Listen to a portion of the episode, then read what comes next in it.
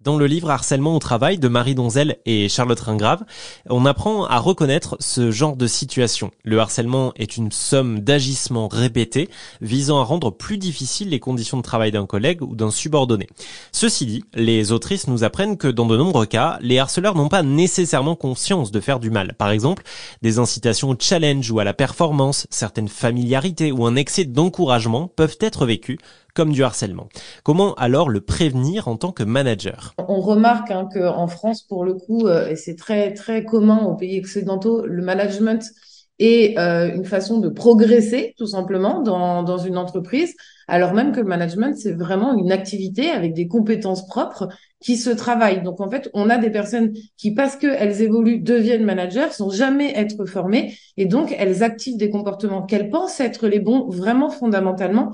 On insiste avec Marie un peu là-dessus, entre la différence entre l'intention et l'impact, parce qu'on a quand même remarqué, nous, dans notre pratique, qu'il y avait quand même un petit glissement sémantique euh, tout le monde deviendrait un peu pervers narcissique, complètement toxique. Et donc, on a tendance à avoir l'insulte, euh, l'insulte pervers narcissique toxique assez rapide.